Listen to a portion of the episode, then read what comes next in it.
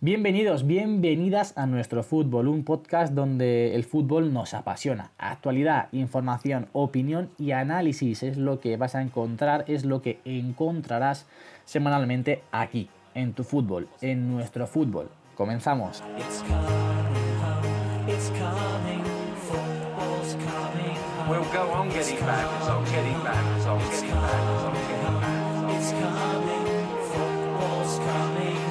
Muy buenas a todos, bienvenidos una semana más al podcast de nuestro fútbol. Hoy, eh, lamentablemente, tenemos una baja, hoy no está Jaime, por lo que aprovecharemos para meternos con el bicho y también para alabar al bueno de Pep Guardiola. Pero antes de ir con las presentaciones, pediros perdón porque la semana pasada os prometimos que iba a haber un podcast especial entre semana contándoos nuestra experiencia, digamos, en directo de la semifinal entre el Athletic y el Granada, pero lo estábamos comentando hace apenas unos segundos y es que durante el partido se nos fue totalmente de la cabeza eh, grabar, así que por eso no, no ha habido podcast. Pero bueno, Fallos, Vamos. fallos técnicos. sí, vamos con las presentaciones del día de hoy y vamos a presentar en primer lugar a Pepe. Muy buenas. ¿Qué tal, chicos? Bienvenidos una semana más. Se, se nos pasó, o sea, empezamos a grabar el podcast hasta antes de empezar el partido tenemos grabado, pero fue entrar al estadio, colocarnos los asientos y tal, y se nos pasó completamente grabar y ya dijimos al final del partido, ostras, no hemos grabado nada. Entonces, bueno, también es buena señal que, que vivimos el partido desde dentro y, y no estábamos pensando en grabar. Lo vivimos con, con intensidad. Jorge, muy buenas. Muy buenas a todos. Pues ya lo ha dicho Pepe. Qué pena que no pudimos grabar. Mira que lo empezamos, pero luego vivir eso desde dentro, una semifinal en San Mamés, pues se nos fue completamente de la cabeza a los tres. Y bueno, hoy, hoy compensaremos con algo chulo, seguro. Sí, sí, sí, hoy hay alguna pequeña sorpresa por ahí. Y por último, vamos a dar la bienvenida al bueno de Fajardos, de- desde tierras... Extranjeras, eh, Copenhague. ¿dónde estás co- concretamente? En Copenhague, Copenhague. Se me ha ido la- totalmente de la cabeza. Muy buenas, chavales. Es aquí el único que no estuvo Joder. en San Mamés el, el miércoles pasado. No, no, pero, pero Fajardo, déjale que diga el gentilicio. Hostia, A ver, se me ha ido, se me ha ido. Digo, déjale a Javier que diga el gentilicio, a ver si sabe dónde está. Se, ha ido, se la ha ido por completo, pero nada. hombre, ¿Dónde está no Copenhague, nada. Tú- Javier? Tú, hubieras dicho tierras extranjeras y ya está, Javi, no pasa nada. Nada, Sí, que sí, sí. Contento de que ya, ya Sí, por de ahí, que por esta ahí. semana ya tengamos Champions, por ejemplo. Y nada, a comentar algunas cositas. Sí, Correcto. Tengo ganas, ¿eh? A ver mañana. Bueno, ahora lo comentaremos, pero es el Liverpool, a ver qué tal. sí, Muchas señor. de esta Vamos... semana, ¿eh? Sí, señor. Vamos a hablar en primer lugar de aquello que no pudimos hablar en el podcast especial y es de cómo vivimos esa semifinal de Copa entre Athletic y, y Granada. Yo primero le quiero hacer una pregunta a Pepe y es que este partido ha sido el primero en el que él, ha vivido desde la grada, no desde el palco, metido in situ con la afición, un partido en San Mamés. ¿Qué te pareció, Pepe?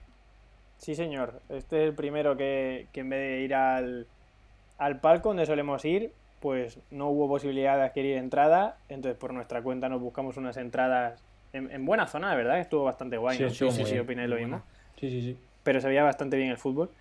Y bueno, la sensación, pues, futbolística no se ve tan bien como arriba por razones obvias, pero en términos de afición, se los dije a ellos en, el, en, en directo, son sensaciones muy diferentes, ¿no? Se vive el fútbol mucho más, porque al final mucha gente que va a la zona de palcos, pues no va a ver el fútbol, porque va a otras cosas, porque la última vez éramos Jorge y yo los únicos prácticamente estábamos comentando el partido, ahí animando, y hay gente, bueno, pues que va, a- que no vive tanto el fútbol, digámoslo así.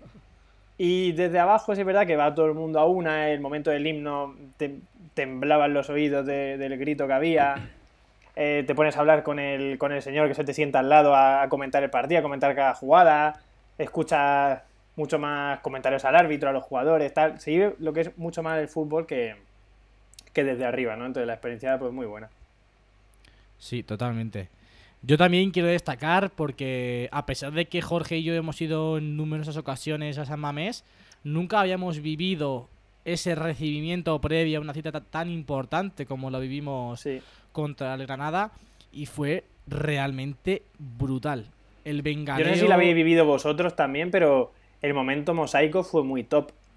Yo digo que es el mejor mosaico que han hecho en San Mamés desde que es el nuevo San Mamés. Yo Sin las duda. veces que había ido, solo contra el Barça, había visto. Contra el Barça en Copa. Había visto mosaico y desde el palco, obviamente, pues no, no te dan cartulina para mosaico. Esta vez tuvimos la oportunidad de levantar cartulina para el mosaico y la verdad es que el momento himno con el mosaico arriba, la verdad es que es un ambiente espectacular que luego lo ves en fotos y vídeos y dices qué bonito cómo se ha quedado. esto". Yo el tercer mosaico que vivo en directo, no sé si, si en Atleti y Barça de Supercopa hubo mosaico, Javier, yo creo que no, ¿no? Eh, hubo mosaico, pero creo que hubo el típico. Sí. No mosaico, sino simplemente lo que hacen en todos los partidos, o en la mayoría de ellos, con, por ejemplo, el último partido de día que sacan unas bandas rojiblancas eh, Sí, por sí, las sí, sí. Y tribunas, las dejan pero en caer. el fondo no hubo sí, nada. sí, sí, sí. Mm, claro, yo viví el primer mosaico lo vi en el Calderón, Atlético Madrid y Atlético Bilbao, último partido de liga en el Calderón, eh, mosaico del Atlético Madrid. Ni punto de comparación con el que viví que en el Atlético Barça de cuarto de final de Copa en Sama. Y eh, el espectacular fue el del otro día frente a Granada, que se te pone lo- la piel de gallina. Y el recibimiento con las bengalas, eh, hay que decir que, que eso es otro mundo. Otro mundo. Ya Sí, yo quería, momento quería comentar eso te también. mete dentro del partido y es como que dice, Dios, que rodilla el balón, que me los quiero comer. Y a mi Sí, gusto Yo salieron quería comentar eso también porque es verdad que en podcast no se puede explicar bien el recibimiento, pero es verdad que la afición entendió que era el último partido de Copa en San Mamés, que el equipo lo necesitaba, porque es verdad que Javier estaba comentando unos días antes que veía a la gente menos metida que el partido contra el Barça, por ejemplo, pero sin embargo, cuando llegamos allí, pues nos encontramos lo contrario. Jorge y yo diciendo, joder, pues hay más gente en la calle aquí Bueno, que al cuando el principio nos Barça, o asustamos por porque dijimos, ostras, parece ser que va a flojear esto. Pero luego, que va a flojear, sí, sí. luego había Y más luego, gente. sin embargo, pues la, la afición entendió que el equipo lo necesitaba. La calle la vimos más llena que contra el Barça. Y, y se volcó también en el recibimiento del equipo, que yo, aparte que fue espectacular, que ya lo hemos comentado y, y tampoco hay que hacerle más hincapié porque no se puede aquí demostrar en foto y vídeo. Tú imagínate ser un jugador y, y entrar al estadio o sea, viendo eso y sintiendo eso, ¿no? Bueno, lo de- autobús, todos con bengalas, tal.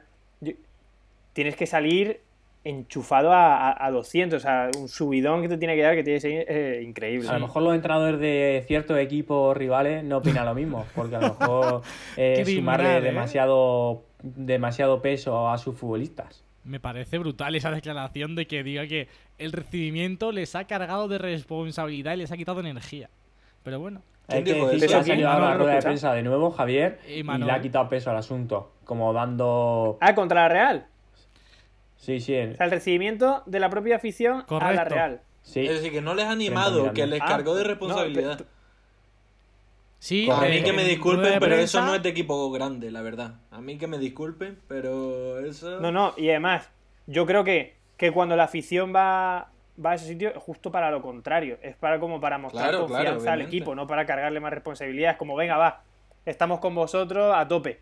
No para decir, como no ganéis, o- o- os mato y os rompo el autobús. O sea, no había escuchado esta declaración, la estoy escuchando sí, ahora.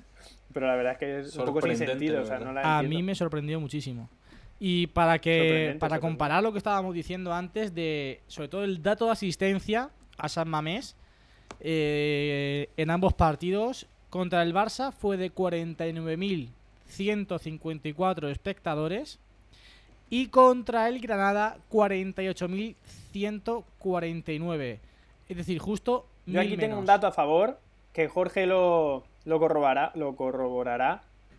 En el partido contra el Barça, la grada visitante estaba vacía. Que dijimos, joder, ha venido muy poca gente del Barça. vacía. Sin embargo, completamente vacía. Y, o sea, que no fueron aficionados del Barça, que yo digo, bueno, pues son unos cuartos de copa, Mm. no lo entiendo. Sin embargo, el otro día contra Granada, que está más lejos, y que viniendo nosotros de Madrid a Bilbao nos encontramos a- a autobuses de Granada con Yo afición. creo que había Pues literalmente dos autobuses del Granada Sí, en la afición. lo que nos encontramos. Fueron los Había- dos autobuses que fueron Claro. a recibirlo. No sé si Los era dos la autobuses que nos encontramos. del Chamamé. Sí, sí, sí. Pues había mucha más gente, por lo menos visual, eh, en esa esquina de arriba visitante que contra el Barça. O sea que es verdad que no sé cuántas plazas tendrá la, la grada Yo visitante. creo que son, tengo ni 500, idea. sí, 1000. creo que son 500, creo. Pues, pues a lo mejor había 200 personas de Granada y, y 20 del Barça. O sea, Hay Pues que sí. decir que es buena gente la de Granada, sí, señor. Sí, desde luego se portaron bien y, y muy bien todo. También hay que decir, ya aprovecho para meter yo aquí un poquito de baza. No hicimos podcast, pero hay un vídeo en la campa rojiblanca de todo el día en el que se puede apreciar el recibimiento. Muy bueno. buen vídeo, ¿eh? El, Ahí como espectador himno. yo. Me gustaron las tres hostias en el pecho de Jorge. Me gustaron. Lo iba, lo iba a poner en los comentarios. Sí, señor, sí, señor. joder, pues ahora me siento mal porque yo no lo he visto y lo Sí, suelo ver todos. vergüenza, ¿eh? Eso es lo que toca. Buen vídeo. Lo dicho. No, no, pero que, que Javier lo sabe, Sí, que siempre sí. le paso yo captura. Oye, aquí yo estoy Sí, sí, viéndolo. Sí, sí. Así que lo dicho. Googleáis en YouTube la campa rojiblanca y ahí estará el vídeo en el que, bueno, pues no habrá pod- no hubo podcast, pero sí que sí que ha habido ese vídeo que desde, desde luego me centré muchísimo en grabar lo que fue el recibimiento y sobre todo también el himno antes del comienzo de los 90 minutos. Y decía antes que, que iba a haber una sorpresa porque tuvimos una sorpresa y un momento muy muy agradable, además del partido y de la victoria y de todo el ambiente que rodea a un encuentro de estas características en San Mamés y de Athletic. Y es que eh, durante el encuentro, concretamente el descanso, nos dimos cuenta que el gran Axel Torres estaba en San Mamés viendo el partido. Por lo que... eh, Referente, mastodonte. Sí, al, en- al finalizar el encuentro, No, mastodonte no, que se lo toma no. mal. No, no, no, no. al finalizar el partido... En plan, bien, en plan jefe. Titán. Sí, sí, sí, el puto jefe. Al finalizar el partido nos fuimos a la puerta por la que salen siempre todos los periodistas, que de hecho Jorge y yo ya en un encuentro anterior nos encontramos aquí con Arbaez y a Manu Carreño. Esperamos a que saliera, no salió, estuvimos ahí no sé si fue media hora esperando o estuvimos bastante tiempo.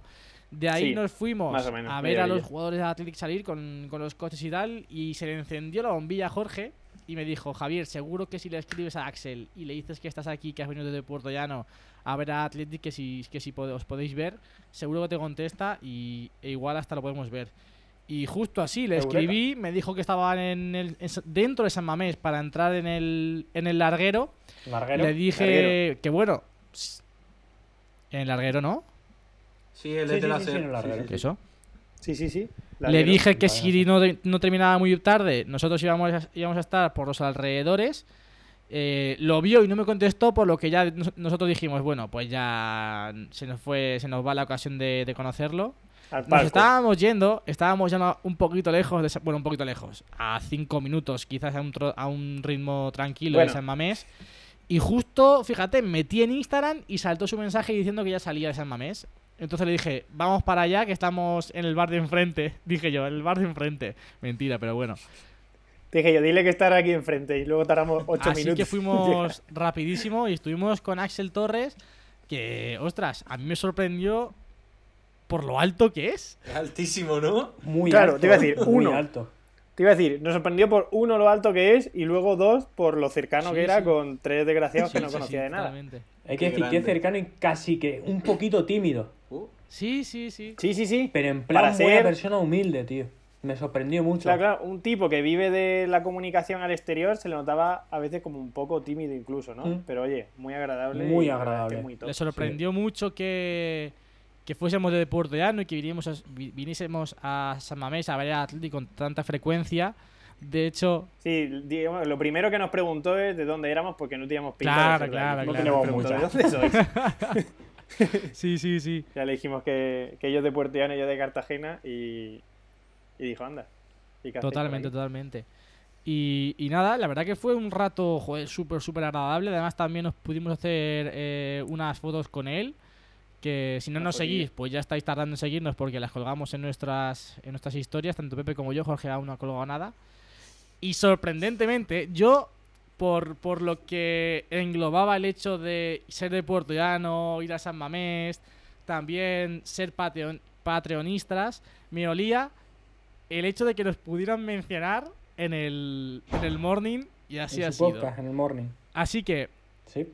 Para quien no lo sepa, el Morning es un podcast que tiene Axel Sí, Torres. Con Raúl. con Rulo. Por el que le declaramos, le, le declaramos nuestro amor en persona le- y que le diera saludos Rulo a Rulo. Es, es- porque Es, es, la muy leche, gracioso. Es- muy hace una combinación perfecta. De hecho, hay que decirlo. eh, la idea de este podcast salió del el morning. Un Realmente, de tener sí. una charla entre amigos, de hablar de fútbol tranquilamente. Así que, fíjate, qué, qué- qué agradable sorpresa. Voy a dejar a continuación el fragmento en el que Axel y Rulo nos mencionan en el, en el morning. Así que ahí va. Incluso conocí a unos aficionados del Athletic que son de Puerto Llano Sí. y viajan a Bilbao. Cada partido. Cada partido no, pero muchos a, Ah. ver, a ver al Athletic. Y Ah, fueron, mira. fueron a ver al Athletic contra el Granada, Javi Puerto y su hermano y, yo, y otro amigo suyo. Ya, ah, bueno, pues un saludo para los Puerto Brothers, ¿no? Estuve, para- estuve allí con, con ellos después del partido. Luego Pues bueno, eso fue. Esa ha sido la gran mención que nos han hecho en el morning. Grande, Madre grande, mía, qué Rulo, nivel de producción. Qué nivel de producción, Javier. grande, ¿eh? Ha sido A mí me hace espectacular. muchísima gracia, Esta- sobre todo la parte de que dice un saludo a los Puerto Brothers. A los, los Puerto A los Brothers. Puerto Brothers. A mí me engloban los Puerto buenísimo. Brothers. Bueno, no me importa ser hermano de acogida. qué grande, tío, Rulo, qué grande, qué grande. bueno, Muy buenos. pasamos a hablar ahora de. Muy rápidamente, hoy sí que vamos a pasar muy rápido por, por los resultados y por la clasificación de, de las principales ligas, porque hay algunas que están espectacular en cuanto al nivel de, de- de- expectación y de que no sabemos qué va a ocurrir. Comenzamos con, con la Serie A. Dos resultados los más importantes. De hecho, la Lazio ven- venció 2 a 1 al Inter un encuentro crucial para la parte de arriba de la tabla y la Juve ganó 2-0 al Brescia. Eso deja la clasificación de la siguiente forma. Juve vuelve a ser líder con 57. Cambiamos de segundo puesto porque ahora es la Lazio. Golazo de Dybala de falta, eh, por cierto. Sí. pincho. Ahora el segundo es la Lazio con 56, un punto menos que la Juve y tres puntos menos que la Juve y dos puntos menos que la Lazio está el Inter con 54. Se pone la Serie A espectacular y ojo a la Lazio, ¿eh? Oye, Fajardo, ¿y la Lazio? ¿A quién tiene ahí de referente? ¿A Luis Luis Alberto, Alberto? este? máximo asistente de la, de la Serie A, una He locura. leído que, que jugó un partido brutal. Brutal, fue brutal. Y este. Joder, yo es que la gente habla muy bien de él, pero y yo. Chiro que Inmóvil, he que lleva tampoco me 26 llama goles. Es que es una brutalidad lo que. Brutal. Uf, es, verdad, es Sí. verdad, Inmóvil, que no y caía. ya son 19 Es verdad, jornadas sin perder en Serie A seguidas el, la Lazio. Sí, sí, increíble. Qué barbaridad. Y ahí está, dependen de ellos, ¿eh? Dependen de ellos Qué mismos. barbaridad. Así que ahí lo tienen. ¿Por qué? Un Porque punto menos y bueno, tienen que jugar en el Juventus Stadium. Sí, exacto. Dependen de ellos, tanto la Juve como la Lazio. Es decir, está preciosa la Serie. Sí, sí, sí, está muy, muy bien. También, Lo, tú que ves mala Serie A, ¿los ves con posibilidades? Es que viéndolo, y, y hay que tener en cuenta que solo están compitiendo en Serie A ahora mismo. No están ni en Copa de Italia ni en Europa League. Claro. Así que todas las esperanzas de. Bueno, las esperanzas, Sí, ya sí, la temporada que van a hacer, ya entrando en Champions, va a ser increíble. Pero ahora mismo tienen el objetivo ahí y es que lo tienen a un punto. Es decir, conseguirlo lo pueden conseguir. Y más con la, con la Lazio que estamos viendo. Y la, y la Roma, la Roma que es también máximo rival de la Lazio, La, ¿cómo la? Roma la Roma está salió de la, exactamente salió después de una primera Está buena a vuelta que iba a cuarto ya le adelantó el Atalanta y esta semana perdió con el Atalanta que el Atalanta ya se está a afianza 6 de. Atalanta ahora mismo. sí Hay que tener en cuenta el estado de forma que tiene la Juve, que no es el mejor, la mejor Juve que hemos No. visto en los últimos años. Por lo tanto, puede haber aquí una sorpresita con la Lazio, ¿eh? sí A pesar también. Bueno, y también, pero también puede jugar a favor, ¿no? Que no es la mejor Sí, Juve pero la Juve al final, primera. al final ese tipo plan, de sí. partidos siempre como que los acaba sacando. Por una cuestión u otra, los partidos esos claves, Sí. de alguna Sí, manera u otra los acaba sacando. Eh, pero es verdad que contra la Lazio, que Yo creo que la cuestión es Lazio porque esta es muy superior al nivel de se ha la, enfrentado la dos liga. veces con la Lazio este año y las dos veces ha perdido 3 a 1. Así que cuidado con ese tercer partido. Sí, sí, hay cosas. Cuidado, cuidado. Veremos, veremos. Vamos a hablar también de otra de las ligas eh, más igualadas, la Serie A. Uy, la Serie A, la Bundesliga. Los cuatro primeros han vuelto a ganar, así que la, la clasificación está igual que la semana pasada. Líder Bayern de Múnich con 46. Segundo es el Leipzig con un punto menos, 45. Y Dortmund y Mönchengladbach, tercero y cuarto respectivamente, con 42. Tampoco tenemos que dejar de lado al Leverkusen que tiene 40. Como vemos, Volvió a marcar Haaland. Sí, Haaland que está a un nivel impresionante. Asistencia de, de Agraf. Qué bien. Iba a Le Alex. han decir antes- Le han dado el mejor jugador Sí, del mes. Iba a decir antes. del mes de enero, por lo, eh, con, no sé, 90 minutos quizá, el mejor jugador. Algo de esto he leído. Y con 90 minutos y 9 Ocho goles, o goles lleva. 10 goles, ¿no? Que- Iba a comentar antes que escándalo.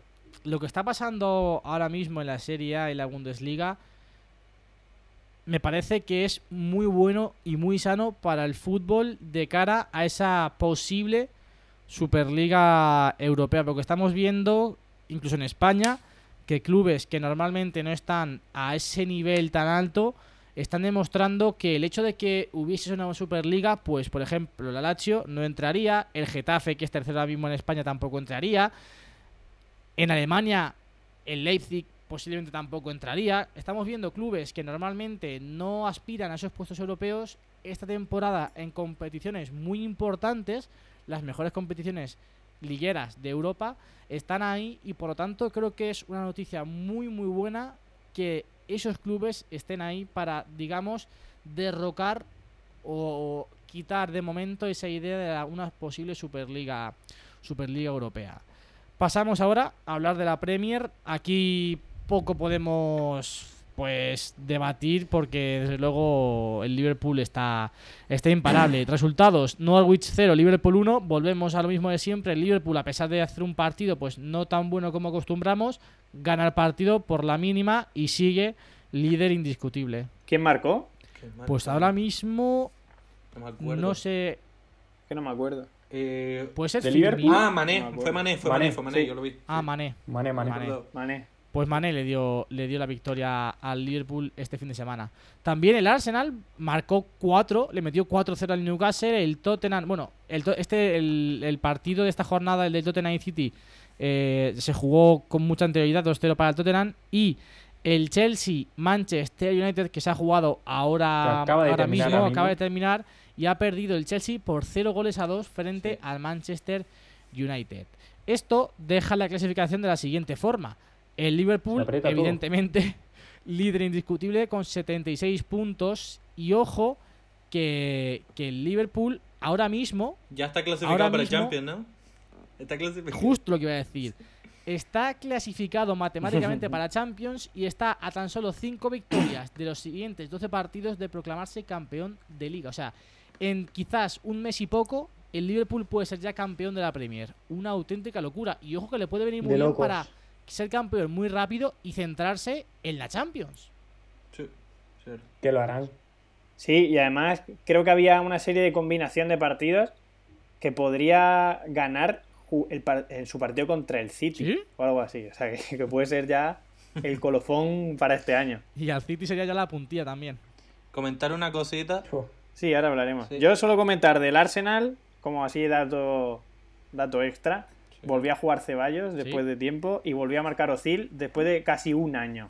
Le hace falta el Arsenal Osil, ¿eh? Porque es el jugador con más talento Sí, sí, sí. de- Sí. del equipo. Es brutal. Y el, y el- el que, el que También. más cobra de largo. O sea, que tiene que ser el mejor jugador que tiene. Y nada, quería comentar una cosita que, que siempre se ha comentado que los equipos ingleses llegan mal a, a las fases finales de, los, de las competiciones europeas y por eso se, es que esta semana ha habido cuatro partidos y la semana anterior otros cuatro para que ciertos equipos tuvieran un descanso y con, pues con la intención de llegar un poquito mejor a, a esas fases finales. Eh, que, cosa que es interesante porque siempre con esa carga de partidos que tienen en enero, pues es una manera de un poquito recargar las pilas y, y pues que el Liverpool, City eh, y Chelsea lleguen mejor ahora a, esta, a, a la fase decisiva de la temporada, en Europa, vamos. Buen Sí, dato. sí. Buen Además, dato. Muy bueno. eh, estoy buscando justo. eh, aquí lo tengo. A partir del. No, perdón, esto no es. Estaba buscando. Vamos a ponernos las pilas un poquito, ¿eh, Javier? Es que no sé dónde lo he leído, creo que ha sido en Twitter, que la Premier ha decidido que a partir de ahora, en febrero, haya un pequeño parón justo para lo que estábamos comentando, Sí, que yo tiene carga de partidos correcto. muy grandes y de cara a esas competiciones europeas le va a venir muy bien a los equipos ingleses tener ese pequeño parón porque además es justo antes de, empezar de nuevo las eliminatorias en competiciones europeas, así que me Muy parece un acierto esto, total por es parte es lo que estaba comentando ahora, solo que para que no pare la Premier, lo que hacen es que unos equipos jueguen la primera semana y otros equipos jueguen esa segunda semana. Y al final siempre van a tener una semanita y media así de descanso los equipos. Eso es lo que, Sí. lo que van a hacer a partir de ahora en Inglaterra. Que a mí me parece muy bien para ellos, vamos. Para los equipos españoles muy mal, pero bueno, para ellos excelente. ¿Pero para más de una jornada o solo una jornada? Mira, dos van a hacer semanas, esto. sí. Es, es lo siguiente, mira. Con el fin de no parar la Premier League, 12 equipos descansarán desde el 2 hasta el 14 de febrero. Y los otros, sí, los otros toda 8 esta equipos semana. restantes descansarán del 10 al 22. Ajá. O sea, que es como un mes que hay Sí, como descanso sí. en medio. Y viene Vale. muy bien para competición europea. Sí, sí. Me parece un acierto total. Desde luego, la Premier es un ejemplo de, de lo bien coordinada y lo bien que se está realizando una competición por, por este tipo de acuerdos, por cómo se distribuyen también los ingresos económicos de televisiones en todos los clubes. Me parece que está franca, francamente bien. Por último, vamos a pasar a hablar de, de la Liga Española, la Liga Santander. Principales resultados: el Madrid empató a 2 frente al Celta, vuelve a empatar ¿Quieres comentarlo del sitio o Luego luego? estamos aparte, para hablar más tranquilamente del, de la situación bien, del bien. ahora mismo. Eh, como digo, el Madrid empató a dos frente, frente al Celta, vuelve a empatar en el Santiago Bernabéu. El Athletic perdió 0 a 1 frente a Osasuna. El Barça ganó 2 a 1 al Getafe y el Valencia empató a 2 frente al Atlético de Madrid. Si queréis empezar a comentar el partido del Real Madrid, que desde luego.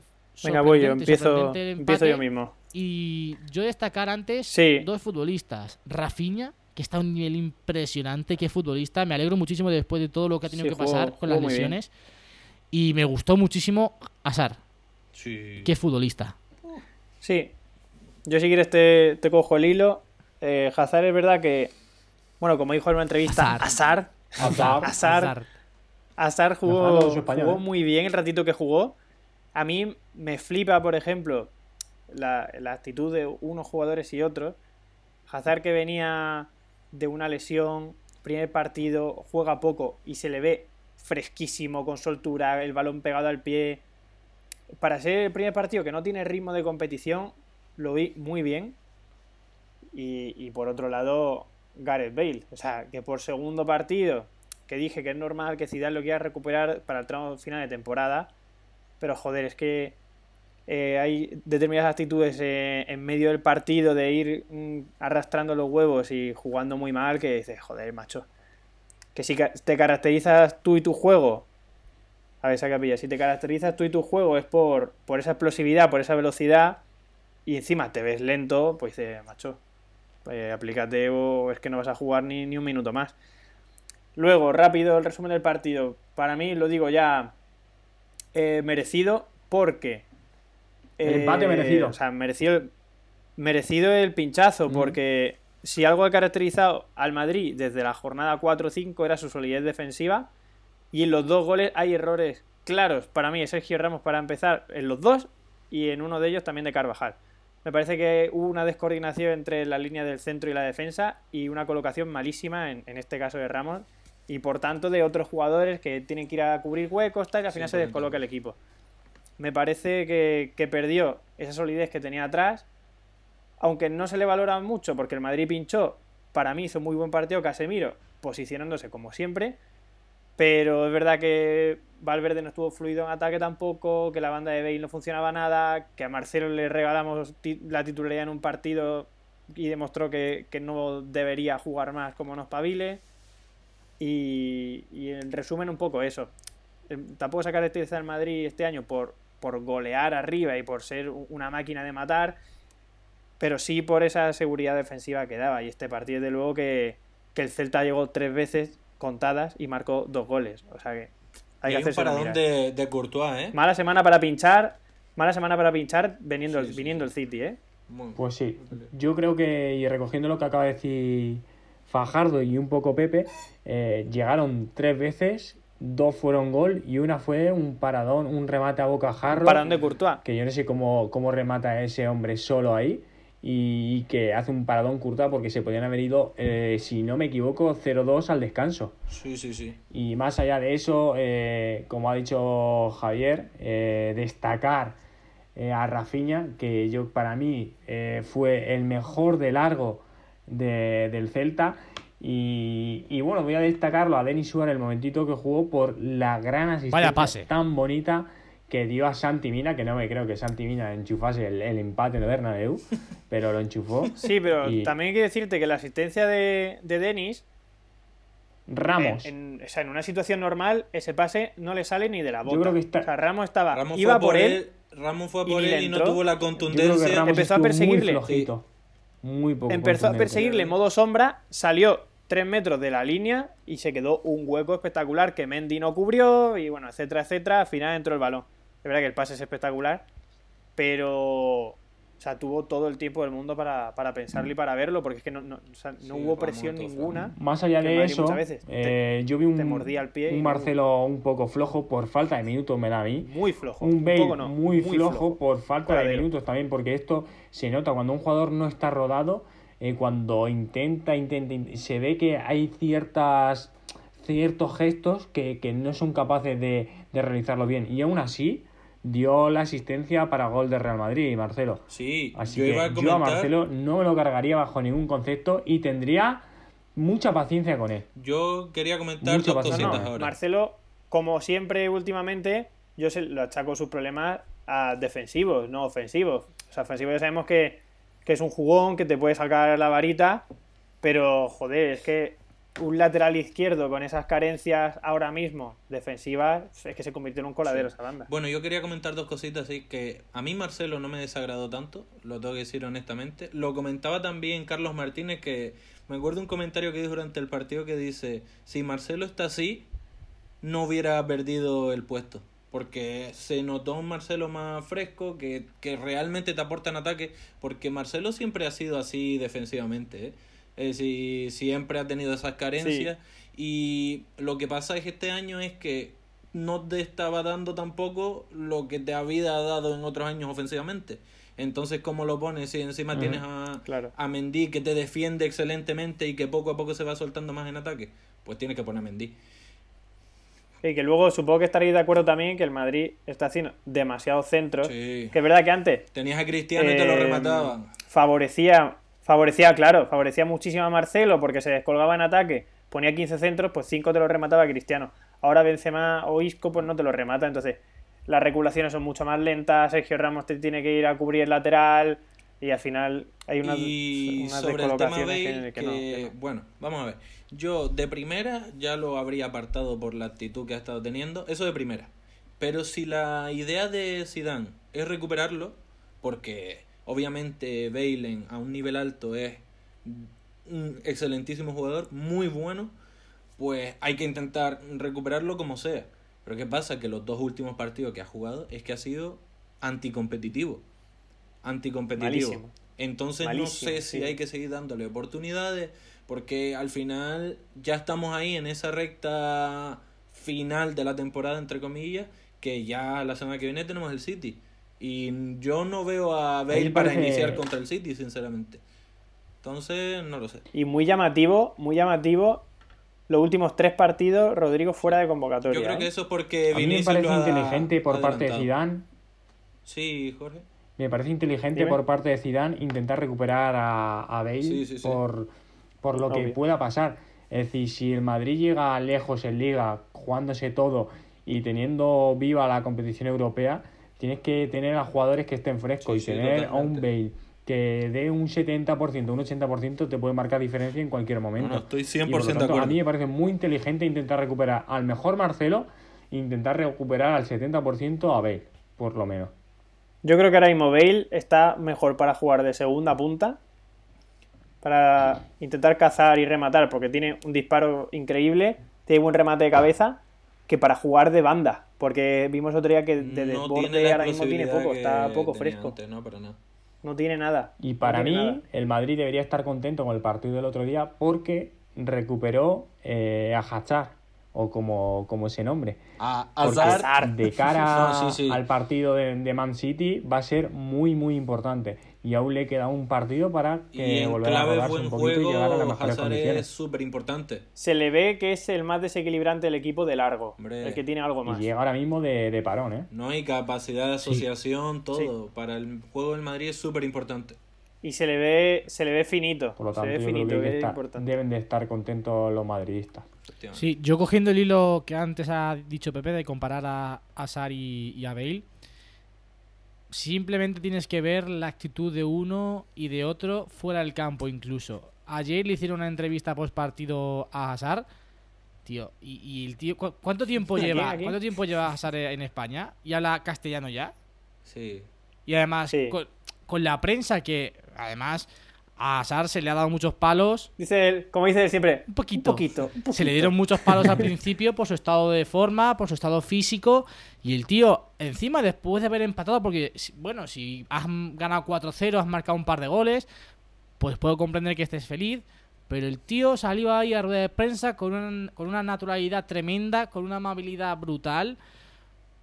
Y, y- Sí, sí, muy y simpático, encima eh, Haciendo el esfuerzo encima, sí. de hablar en castellano casi toda la entrevista. Me pareció, de verdad, un tío de 10 que justo eh, salta mucho esa comparativa junto con Bale, que es justo lo contrario. A ver, Ya, yo es esa comparativa, es lo contrario, exacto. esa comparativa tampoco para mí es muy llamativa porque dicen, ha habido entrevistas a compañeros, dicen que Bale, aparte de que él entiende todo en castellano, que habla más de lo que, de lo que la gente se piensa. Lo que pasa es que nunca habla en público en castellano, entonces parece como, como Beckham, que no aprendió ni tres palabras cuando, cuando estuvo en España.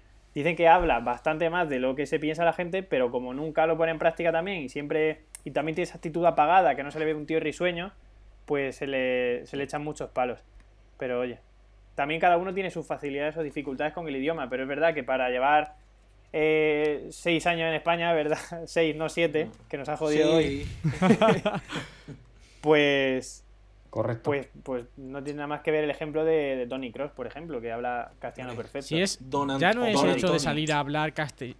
Ya no es el hecho de salir a hablar o no hablar castellano, es simplemente la actitud que justo también se ve reflejada en el campo. Es, es, es un reflejo de, cada personalidad, ¿no? De, ca- de cómo tomarse. Ahora mismo Bale parece que, que, bueno, tengo partido, voy a cumplir y luego Sí. voy a mi casa, tranquilamente. O sea, no, no se le E ve tan incluso implicado. las declaraciones que han hecho numerosas veces sus representantes diciendo, no, no, si es que Bale no se quiere ir del Madrid. Un futbolista que mm, está muy cuestionado, que no está rindiendo bien, que tiene falta de minutos, que ni siquiera te plantees salir de Madrid porque estás muy bien viviendo en Madrid, me parece muy poca ambición como No. futbolista, como Ambición, no. deportista. Y que, pues es justo eso. Bueno, yo estoy aquí, salgo al campo, me he hecho tres carreras y me voy a mi casa a seguir mi vida de. Perdón, per- perdonadme la expresión, de puta madre y a jugar al golf. No, no, Me, totalmente. me deja mucho que desear, Bueno, sinceramente. tú, te- tú me has dicho muchas veces que preferirías jugar 10 minutos al año en el Athletic que estar de titular. Sí, en pero en el equipo, ¿eh? Athletic. Así que esa Me- no creo que, lo mejor no creo que Madrid. Bale. igual prefiere estar en el Madrid jugando media hora que, que en el, yo qué sé, en Pero la Lazio si juegas en jugando el 90 Athletic, minutos. Hombre, a mí Te me que a salía al perdonar, pero es campo que y cada, y cada segundo me dejaba los cuernos en el césped.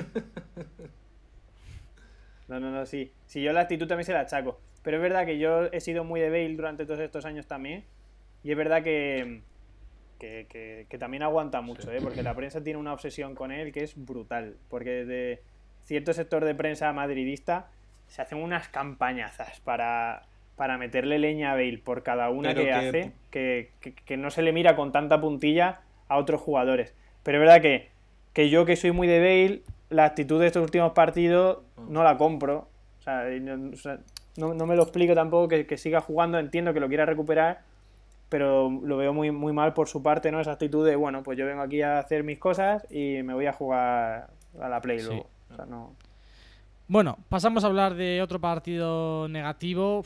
Yo sí que salí enfadado, contrariado y cagándome en todo después del Athletic 0 Osasuna 1. Me parece un planteamiento que vuelvo a reiterarme. Yo estoy muy agradecido a Gaisca, no le podemos desde luego achacar nada. eh, pero creo que se está acabando. Se está acabando el crédito porque Y Valverde que... Porque es que el equipo en ataque y es inoperante. que- Yo creo que el Athletic llevaba una línea regular y normal en una evolución. Venía de un equipo que era un auténtico desastre con, con Bericho, principalmente defensivamente. Gaisca llegó, formó una base muy, muy buena. Puesto las bases defensivas que todo equipo debe tener y que desde luego el Athletic en eso no se le puede achacar nada, pero no ha seguido evolucionando. Se ha quedado ahí en tener un equipo muy, de, muy bien defensivamente y ofensivamente a la que salga. A la que salga. Si tenemos suerte de un centro, de una buena jugada de alguno de los futbolistas, y ya está. Y el colmo, que a mí ya me desesperó, porque es que me, me- me volvió loco, fue cuando introdujo a Ibai Gómez Alberto de, De de, punta. de mediocentro Ah, o interior. de media punta. Sí. Y yo decía, pero vamos Sí. a ver, ¿pero qué haces? ¿Desde ¿Pero cuándo qué es ha- interior para eso Ibai? no saques a Ibai? es, que, es que no tiene sentido sacar a Ibai para ponerlo en el puesto que lo puso. Es el mejor centrador del equipo. Yo sinceramente Luis en el no, no pude ver el partido. En fin, que no. Yo puf, salí muy enfadado, sinceramente. No, no pude ver el partido, pero vi el, el once inicial y dije, joder, eh, a por todas a por la copa, ¿eh? Porque dije, uff, cinco defensas otra vez, Vesga titular, no jugaba Muni ahí, no sé si por No, lesión o qué. Dije, por lo de la. Real. ah. Ah, claro, igual Bueno, yo creo que, Que dije, que hay que tener un poco, hay que saber que, de dónde veníamos, cómo veníamos. Eh, la, la línea defensiva jugando con 5 es muy, muy, pero muy sólida. Tenemos los uno de los, tenemos tres centrales que pueden ser, vamos, entre el Pero, top Jorge. 6 de centrales de, de la liga, seguro que están. Y eh, sabiendo la, mm, bueno, las bajas que teníamos, como era Muniain, como era Dani, no está del todo mal meter línea de 5, sabiendo qué línea de 5 tenemos. Eh, en cuanto eh, jugó una y vencedor, el chaval, bueno, estuvo normalito. A mí me dijiste tú que te gustó que tiene un bastante. nombre guapísimo. Eh, me gustó mucho más cuando entró Ollán Sancet, me encantó en la media punta. Y bueno, lo de Ibai Gómez cuando lo coloca a la media punta, eh, yo lo entiendo como que quería tener a Capa muy con mucha profundidad para colgar centros y re- tener retrasado a Ibai Gómez para intentar, eh, porque todos los centros los rechazaba la defensa de Osasuna, intentar que esa segunda jugada pudiese finalizarse A ver, a también hay través que de decir que la defensa de este año de los Asuna, Sí. bastante buena. Aridán, ¿eh? el canario. Y bueno, Pero es que si metes a Ibai, ¿a qué lo metes? Si Ibai no te aporta otra cosa que no sea balón parado y centros. Para Bueno, meter tiene a- un buen golpeo desde punta, frontal. sacas- Ahí te puede aportar muchas más cosas, pero en el Atlético actual, por, por lástima, solo está aportando eso. Pero Ibai, me acuerdo la temporada de Leibar, bueno, el año pasado, la primera vuelta, antes de que lo fichara en Navidad, de, de- que Ibai De a la vez, ¿no? ¿O qué? junto a Johnny eran los mejores de ese equipo, era un escándalo. Sí, sí. Y luego. Yo solo comentar que al Atleti lo veo falto de ideas arriba, tío. Ah, Yo lo veo... Mucha falta de idea. Sí, Sí. falta de ideas en tres cuartos de campo hacia adelante. Le falta... Bueno, y, y más sin- con la baja de Muni. Se nota muchísimo. Sí. Yo lo veo un poco plantilla corta en términos de, de ataque. Es verdad que tiene una defensa espectacular, un centro del campo con alguna variante creadora, pero sobre todo mucho que hay, o sea, no quiero decir destructores que parece feo, ¿no? No. Pero o más conservadores Escúchame. con el balón. Pero es verdad que explosividad arriba hay poquita. O sea, se te lesiona Williams para tiempo y lo pasas mal, ¿eh? Porque es el, el único que tiene más deporte Pero de ahí. Justo eso, estábamos, lo que decías. Eh, la Córdoba le ha dado mil y una oportunidades. Bueno, sí. El rendimiento no está a la vista de todos de Córdoba. Iba, a Ibai no le ha dado ni la mitad. Pero es que a Larra, a Larra, que es un Ya. futbolista muy aprovechable por sus características y, la por, y por la forma de jugar de este Athletic, está totalmente desaparecido. A mí lo que me falta es valentía. Es decir, venga, voy a por el partido. Sin ir más lejos, ayer. Ves que es un futbolista que ni fu ni fa. Ni es un medio centro defensivo como Dani García, ni es un creador como Unai López. O como Beñat, por así decirlo. En un partido en el que vas perdiendo, Entonces, ¿qué es? ¿Un jugador para el Depor? en un partido en el que vas perdiendo, que, que- que llevas tantos encuentros sin marcar, cuatro partidos con el, con el sin marcar un gol en San Mamés, y me mantienes la defensa de cinco. Tío, sé valiente, vea por el partido. Todo el rato guardando y guardando y guardando la ropa. La defensa de 5 tiene un problema. Y es que cuando el equipo contrario se mete en su campo, no tiene sentido. No tiene sentido porque dejar a Yuri y a Capa por las bandas en una defensa de 5 es para darle libertad y para que puedan sorprender. Y con un equipo metido en su campo, no vas a sorprender por ninguna banda. Dado el caso de Osasuna, estás viendo que se encierran totalmente atrás. ¿Qué pintan tres centrales? Mete a un jugador más en ataque y dejas a dos centrales, como hemos venido jugando la mayor parte de la temporada. Que ya, claro, es que le ha salido bien los tres central, los cinco, la defensa de 5, y ya tenemos defensa de 5 hasta, hasta aburrir. No estoy muy de acuerdo con todo lo que dice Javier, la verdad. Comenta, Jorge. No por, no por meter más centrales eh, significa que vayas a defender Pero más Jorge, o menos. no hay nadie si en ataque. que, mm, si tú dices que, bueno, eh, hace un bloque medio bajo Sasune y lo metemos en su campo y dices que por eso hay que cambiar una defensa de 5, yo tengo unos carrileros muy, muy largos que estoy emboteando al rival. Y cuanto más embotella al rival, mucho mejor para mí. ¿Qué, qué pasa? ¿Que pierdo sorpresa? Sí, pierdo sorpresa, pero gano una posición de centro muy favorable hacia mí. Cuanto más profundidad tenga, más a favor es el centro para el rematador propio. Por lo tanto, si ellos se deciden meter atrás, yo tengo a Villalibre que se queda los balones que da O gusto. sea, Villalibre lo si quitó deciden- en el descanso. si ellos deciden salirme hacia adelante, tengo a William que me corre por las espaldas, que flipa. Por lo tanto, yo ahí estoy muy, muy, bueno, muy ilusionado, por así decirlo, a ver qué tal eh, juega con la variante Garitano, teniendo a Villalibre, que si el equipo rival tiene línea defensiva muy atrás, se las va a quedar y las va a dar de cara. Y si equipo rival decide que sacar la línea porque tiene a Villalibre, a ver qué sucede con las espaldas teniendo a William.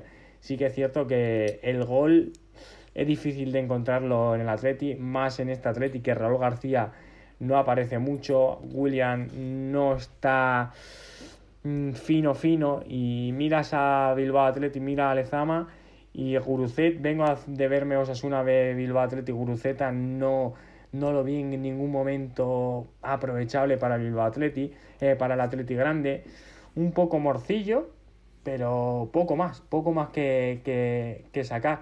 Pero bueno, eh, sabemos que Garitano es conservador. Nos ha dado resultados. Bien es cierto que ahora llevamos una racha de ocho partidos que, que ni fu ni fa.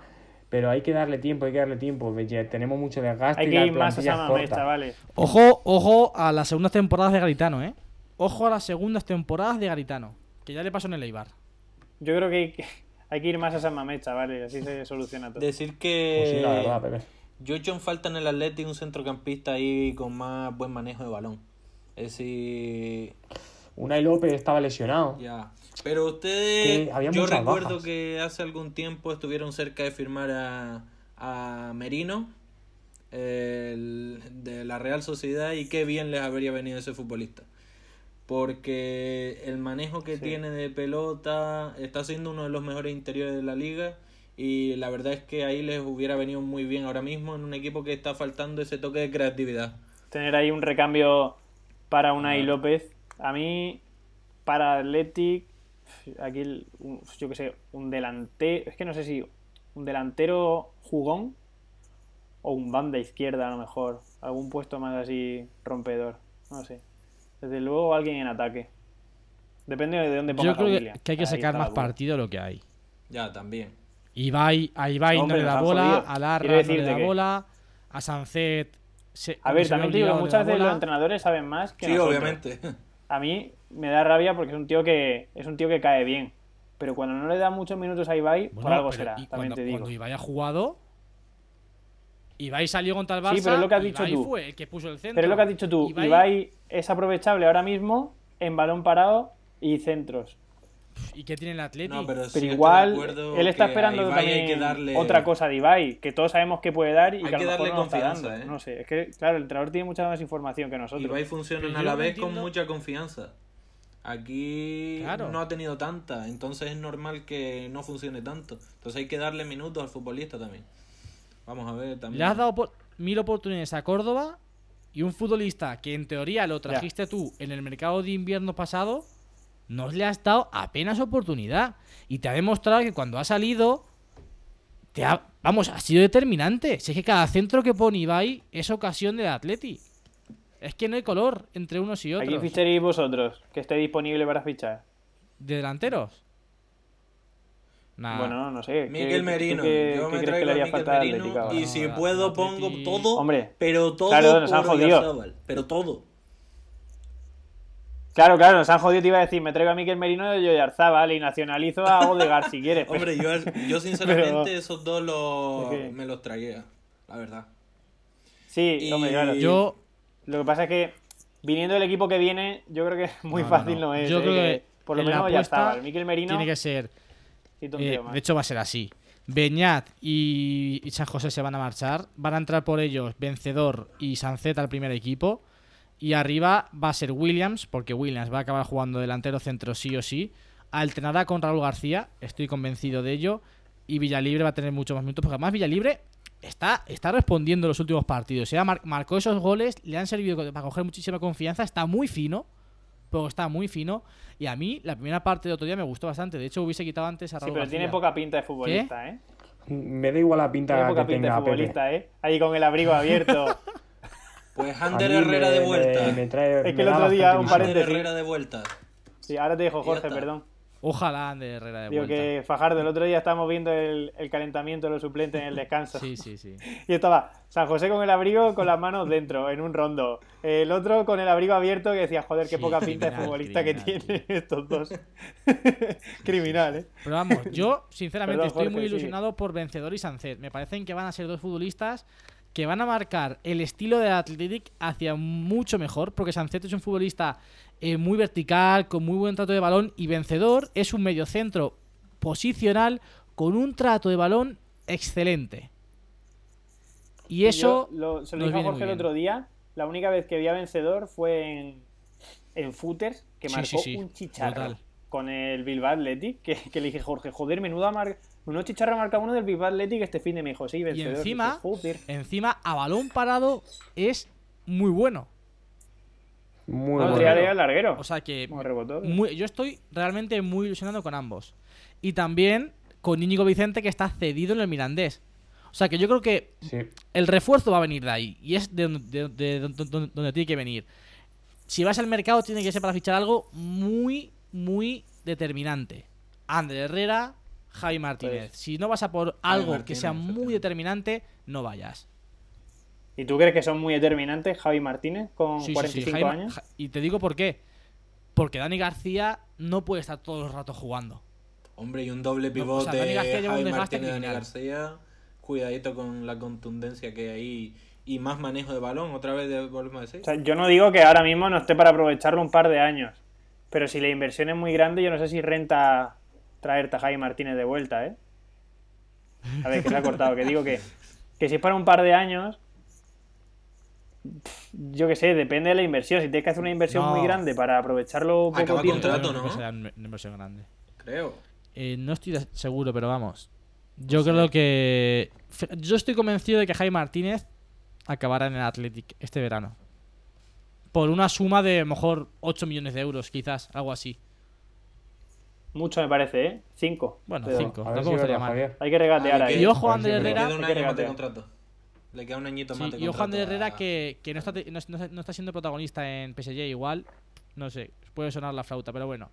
Vamos a seguir hablando de más partidos que El otro día marca, ¿eh? Madrid Athletic. El otro día marca, este fin de semana marcó Ander Herrera. En el 4-4 del Paris Saint Germain. Perdón, continúa. Ahí queda. Barça 2, Getafe, Getafe 1. ¿Visteis el partido alguno? Yo lo estuve viendo, Jorge creo que también. Sí, Sí, sí. Yo también. sí. A mí lo comenté justo en... Me, me perdí creo que 20 Lo minutos. comen- Porque estaba comiendo. Sí, o algo, lo comenté en. Twitter. eh, ya hay tramos en los que se ve el Barça... Yo ahí te vi tu discusión con Nando y estoy un poco con Nando. Otra O sea, vez con sé lo que vas a Nando. decir y ya te conté. Yo vi bastantes tramos en los que el Barça ya se parecía a lo que quería Setién. Salidas de balón muy limpias, pases arriesgados, pero, pero en cuanto hay dos ac- acciones que no son capaces de realizar lo que ellos quieren, sufre muchísimo. Es súper débil. Es súper débil. Yo ahí estoy contigo que arriesgaron más, pero no sé si lo dijo Fajardo, es que no, no sé, lo leí por Twitter. A mí aparte que por trabajo me, me seguía pareciendo muy aburrido, no sé por qué se empeñaban todo el rato, entiendo que es filosofía, estilo juego y lo que le pide el entrenador. Pero macho, si Ter Stegen, que es un medio centro tuyo prácticamente, Brutal. ¿eh? que tiene efectividad con los pies, te falla tres salidas seguidas de balón por la presión que te está haciendo el equipo, no puedes seguir haciéndolo todo el rato, porque es que el, el Getafe estaba agobiando arriba con el central presionando al lateral derecho del Barça y Ter Stegen intentando sacarla ahí. Bueno, pues, o sea, no le marcaron otro gol pues porque Solo tuvo pasa, suerte y hizo Pepe, paradón. que salir de, esas, es- de esa presión es clave. Si tú encuentras la salida de esa presión, tú di que arriba tiene un Sí. 1-1, un No, no, no, 2-1. por Cuando he dicho que- salen, que es lo cuando que te pide el salen, entrenador, que es lo crean que tienes que mucho hacer. peligro. Eso Pero cuando, ha- claro, pero cuando has fallado tres, cuando has fallado tres y el equipo te sigue metiendo el centro del campo en tu borde del área, dices. Ustedes lo vieron en San cuidado. Mamés, ¿eh? En San Mamés el Atleti tuvo dos o tres Sí, que sí, sí, pudo ahí, pues eso, meter dos o tres goles. El Barça, cuando le presionan arriba, y esto no es solo ahora con Setien, sino toda la temporada, ha venido sufriendo con equipos que le presionan muy arriba. Entonces, eh, a mí también me parece una exageración esto, que es que ahora se está viendo de forma más exagerada, que es que todo es por abajo, y tienen que dar gracias que el portero que tienen es Ter Stegen, porque llega a ser otro La parada que Sí, hace de no, y lo digo por la salida de balón también, porque llega a ser otro portero y No, no, los claro, tres claro. balones que pierde Ter Stegen son ocho, porque sabemos el control que Yo Yo ahora tiene. le creo quería que- preguntar a Jorge. Yo antes le quería preguntar a Jorge porque Jorge se ha empapado mucho más que yo, vamos, seguro, de largo. Del Barça de Guardiola. ¿Cómo hacían para sacar el balón en aquella época? Porque Valdés no era Ter Stegen Uf, con los pies. Valdés, era mucho Valdés, ¿eh? No, pero no tiene nada que ver con Ter Stegen. O sea, Pues- este tío te mete unos pases de 30 metros al pie y te rompe líneas. Venía un medio centro a recibir entre, entre centrales. Es que yo creo que no es negociable esta salida. O sea, esta salida de balón. No, no, si yo estoy contigo, yo estoy contigo. Es lo que hay que hacer, es a lo que juega el Barça.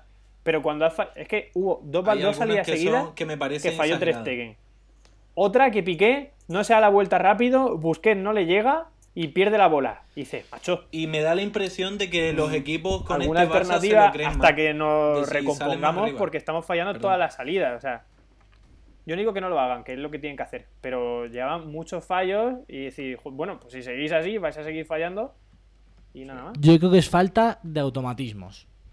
Puede ser también. Y es falta de tiempo. Eso Obvio. y, y se van... Por eso comenté claro por el grupo obvio. que si llegan más rodados también- a Europa... a Y también que busqué que busqué no es el busqué de hace 8 años, que Piqué no es el Piqué de hace 8 años. Que no está un esa Xavi. gente ha jugado a un, Claro. claro, a- esa gente ha jugado a un estilo muy parecido y ahora mismo se les ve muy lentos porque ya no es lo mismo jugar a ese estilo ágil cuando tienes 22 años que cuando tienes 31. Pues también es verdad. Pero sí, sí, está claro que es automatismo, obviamente. O sea, está acostumbrado a jugar a otra cosa ya de los últimos años. Sí. Hay que darle un poquito más de tiempo, lo, lo vengo diciendo mucho. Hay que afianzar el automatismo, hay que cambiar pequeños detallitos. Cuando pase un mes, un mes y medio y el equipo contrario tenga la misma presión que tenía Getafe frente a Barça y sean capaces de meterle un saltito más de velocidad a circulación y ese automatismo de decir, ¡pum! te doy el pase solo y está el futbolista en el sitio correcto, se van a hinchar a meter goles. Si son capaces de hacer eso, pero para, para realizarlo bien, hay que darle tiempo, hay que tener un poquito de paciencia. Es que acaba de llegar a- a Quique Setién. Y por muy talentosos que sean los futbolistas, eso cuesta un poquito sí, pillarlo. Y yo creo Jorge, que con un pelín más de tiempo, bueno, Te voy a hacer una y no es Jorge. negociable, aunque salga mal la salida de balón, no es negociable realizarla o no ahora mismo, para mí. A mí el otro día me gustó bastante más Arthur que De Jong. Sí. Y De Jong, para mí lo veo un ju- jugador mucho más propicio a ese estilo de juego. Pero Arthur me gustó mucho voy a hacer una preguntita, Jorge. Eh, que bueno, que entiendo un poquito de esto.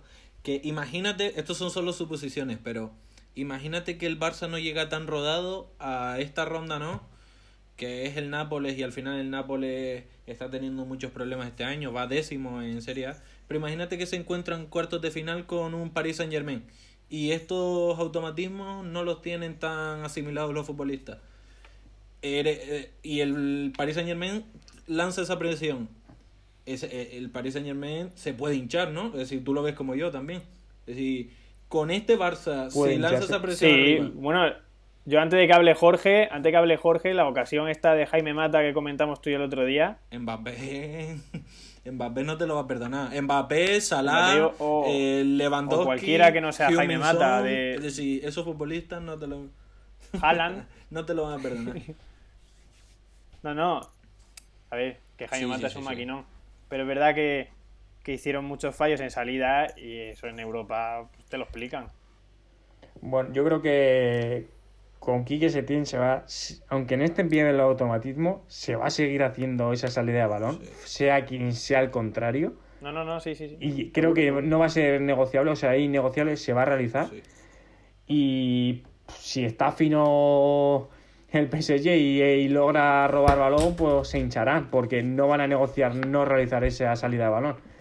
Pero bueno, yo que Pero que sé. yo estoy de acuerdo Sí que es en cierto que, que- cuando saltan la presión, es decir, el Barça lo hace muy bien, ¿eh? Es decir, el gol con- de De Jong contra el Betis fue después de, de saltar la presión del Betis. Y lo hace muy bien el Pero Barça. yo creo que hay que, hay, hay que ver un contexto y hay que poner en situación que era el Getafe. El Getafe en bloque medio es prácticamente imposible, es un muro. Es un muro. Sí, sí, el, y el si tú equipo que quitas más, ese bloque más medio, alto lanza la presión de, de la Liga Española, ¿eh? Es decir, es Correcto, pero en cuanto Sí. das un pase hacia adelante, ya te viene el bloque medio hacia atrás. Y tú en esa salida de balón, el cano es muy largo. En esa salida de balón tú obligas a quitar ese bloque medio. Y si eres capaz de salir correctamente de ahí, ya has quitado completamente el bloque medio. Y tan...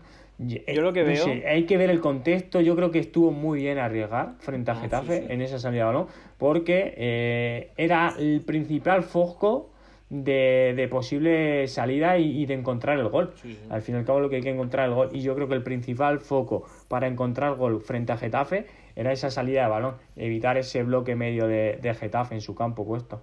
Yo creo que son tres puntos muy buenos para el Barça porque desactivó por completo a un todoterreno competitivo como es el Getafe, pero hubo 20 minutos que el, el Barça se le empezó a congelar un poquito el pecho y el Getafe pudo empatarle tranquilamente, pero tranquilamente.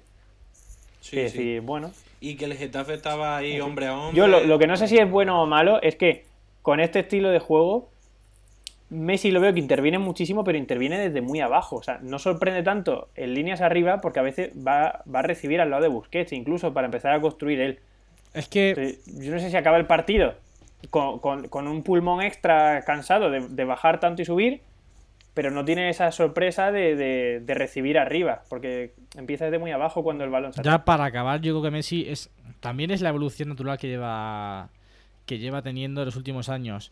También es cierto que de cara al gol está flojeando bastante las últimas jornadas, pero por contra está siendo el, el rey de las asistencias, o sea, es el jugador que, que más asiste ahora mismo y todos los goles del Barça vienen a, a pase de Messi. Bueno, eh, también es una evolución natural de, de, de- de- de Messi, o sea, es que lo, lo venimos viendo cada vez es más medio Sí. centro, entre comillas. Igual que- Cristiano al área, él para atrás. Sí, sí, sí, Sí. Tal cual. Sí, es justo, es esa evolución. Pero bueno, vamos a repasar rapidísimamente la clasificación que queda de la siguiente forma. Madrid 53 puntos, primero Barça segundo 52, Getafe tercero con 42, Madrid, uy, Atlético Madrid cuarto con 40, los mismos que el Sevilla que es quinto, 38 tiene el Villarreal, lo mismo que el Valencia que es séptimo. Real Sociedad 37, Granada 33 y Athletic 31. En la zona de abajo, Español sigue último con 19, los mismos puntos que el Leganés. Y en Mallorca tiene 21, los mismos que el Celta, que ha salido del descenso.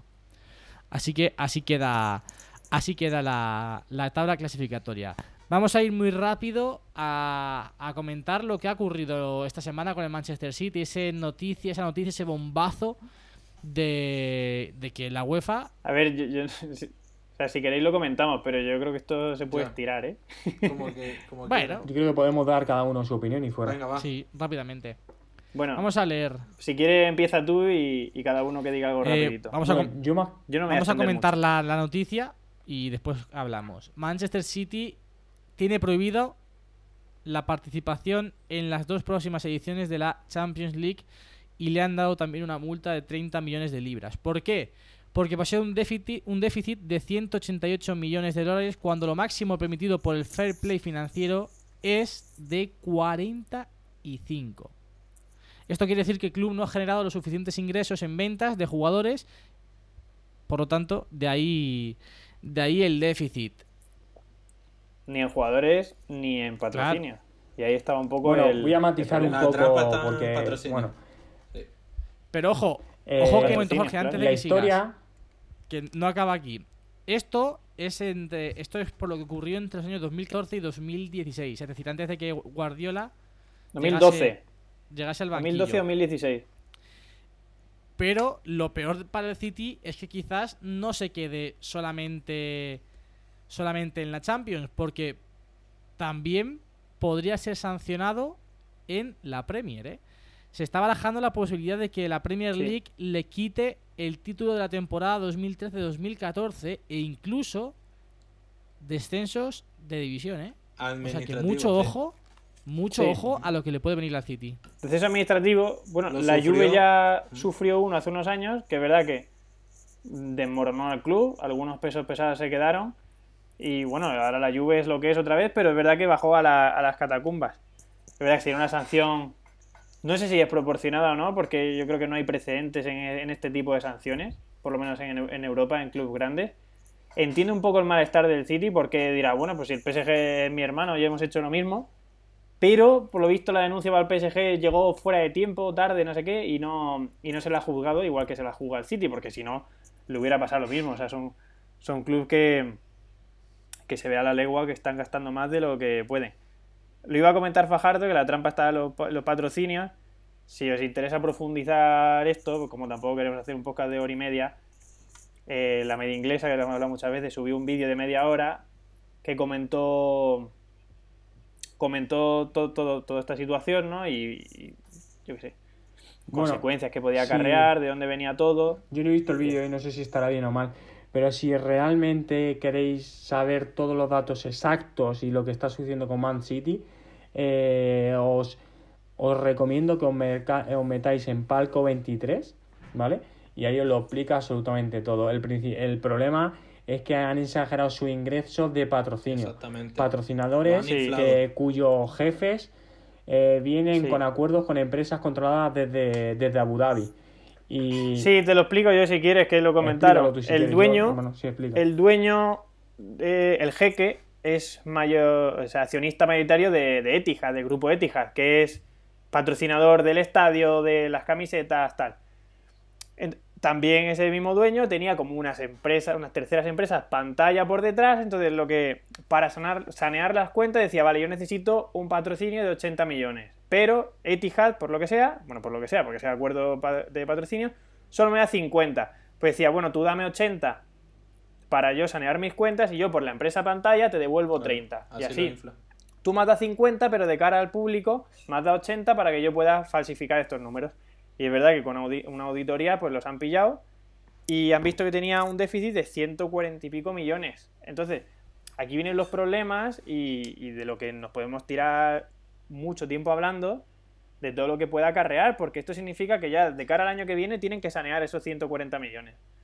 Entonces, la única manera de, de, Sanearlos. de, de sanear esas cuentas es vendiendo activos. Los activos son los jugadores. Tienen que vender a pesos pesados. eh, porque yo, hay jugadores que ya por edad que tienen, pues digo, bueno, pues igual me puedo quedar dos años. O si me rebaja la sanción, un año sin jugar Europa. Pero hay un- algunos pilares como Sterling o De Bruyne que dice, bueno, pues yo con la edad que tengo no sé si me- si me veo dos años sin jugar Europa y luego a saber, a saber qué es de mí, ¿no? Y luego tienes que vender y para fichar los superestrellas no van a querer ir a tu equipo si no juegas Europa. Para empezar, si no juegas Europa pierdes 100 millones al año en Champions.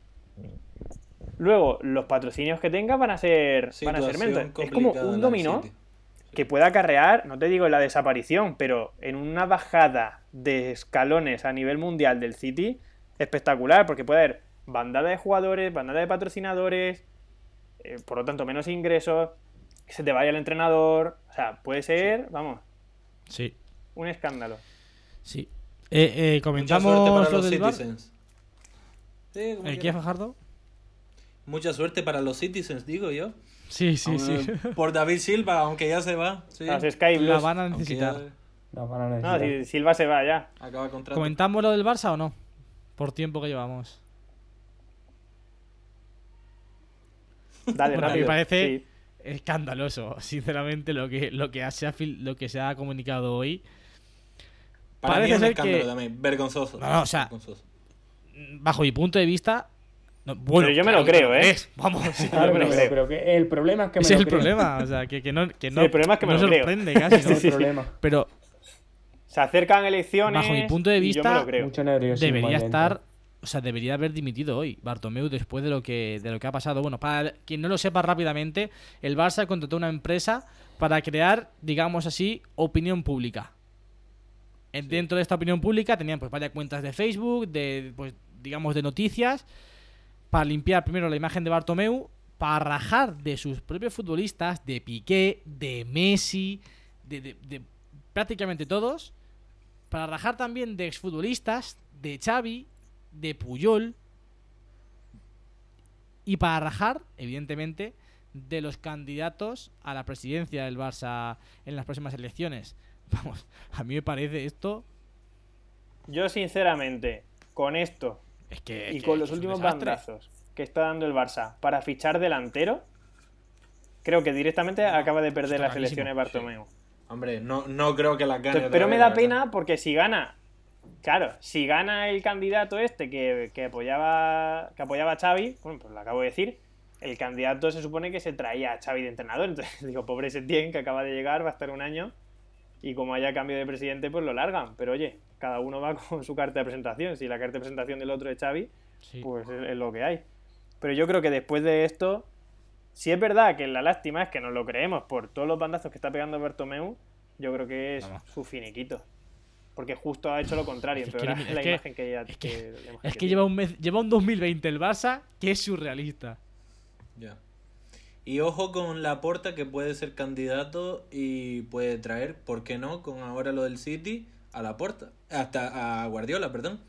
Nunca se sabe. Mm, Lo Ha dicho Guardiola que no se iba a Ya, mover. ya, del eso dijo, pero bueno, vamos a ver. sí, ya veremos. Yo no tengo información, así que. Y sinceramente, yo Guardiola con la imagen que dejó en el Barça, no sé si volvería. Pero Guardiola se fue. Bueno, claro. Es que superar es imposible lo que hizo. Sí, yo que Guardiola no volverá como entrenador al Barça. Y- Si vuelve será como directivo o como a entrenar en la cantera, como ya dijo Claro. él. O como presidente de la Generalitat. Pero bueno, vamos a terminar con las recomendaciones, muy rápidamente. Vale.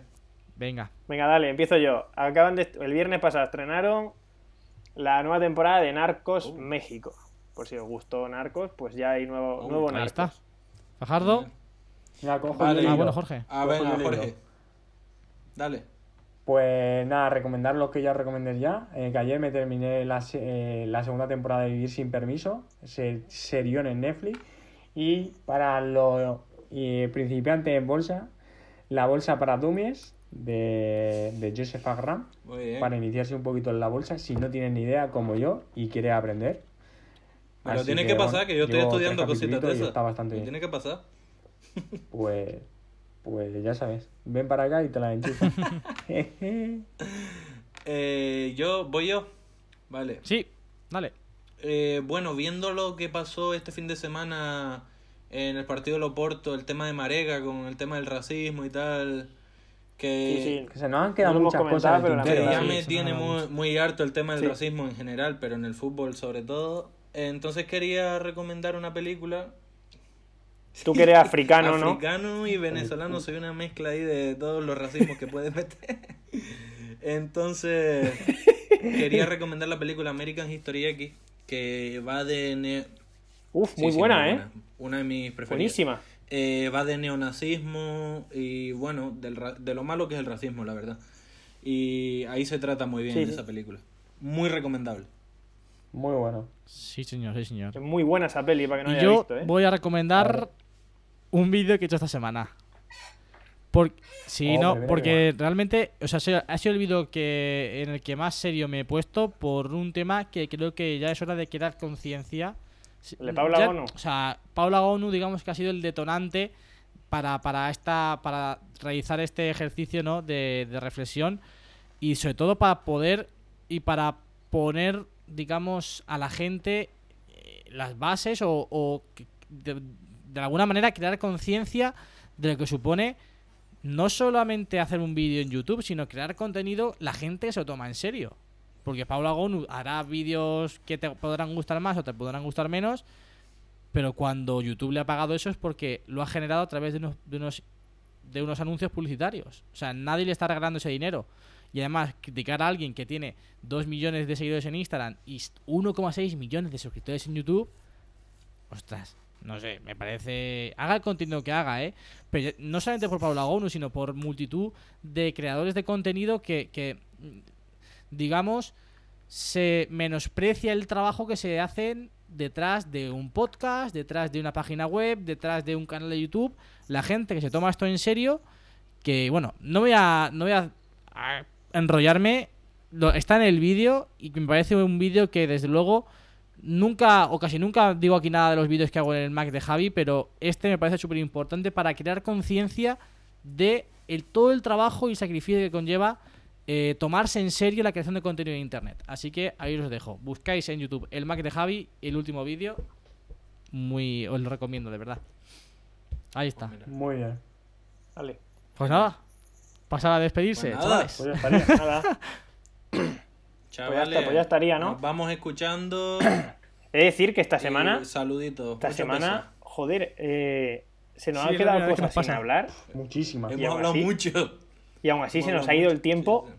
Se nos ha ido el tiempo, además, una barbaridad. Sí, sí, sí. Mucha, mucho bar, mucha polémica. Había mucha, mucha sí, sí, sí. Champions que se nos ha Había quedado mucha por chicha a hablar. la que podíamos hablar y, y, joder, nos hemos enrollado porque había mucho de lo que hablar. Sí. Eso está bien. Pero nada, Así ya se ha presentado. aunque, aunque Jorge haya enseñado el crono y ponía una hora ya y un nos quedaban todavía cosas por hablar, 17 llevamos, ¿eh? es decir que, que se, que se me ha hecho corto y me hubiera tirado Sí, sí, sí. mucho más sí. hablando. Sí. Y nada, chavales, a disfrutar de la semana que vuelve la Champions. Yo estoy como Eso si fuera es. mi cumpleaños. Mm, Estoy como si fuera mi cumpleaños, de verdad. Sí, sí. Espérate, espérate. estoy A ver, espera que, que- que lo encuentro ya, que lo tenía por A ver, aquí. que saca las tijeras. Esta semana, próximos siete Ya, a días. Chelsea United, que ha sido hoy. Atleti Liverpool. Dortmund PSG. Atalanta Valencia. Tottenham Leipzig. Getafe Ajax. Chelsea Tottenham. Leicester City. Real Sociedad Valencia. Schalke Leipzig. Arsenal Everton y Atlético Villarreal. Hay unos partidos en siete días.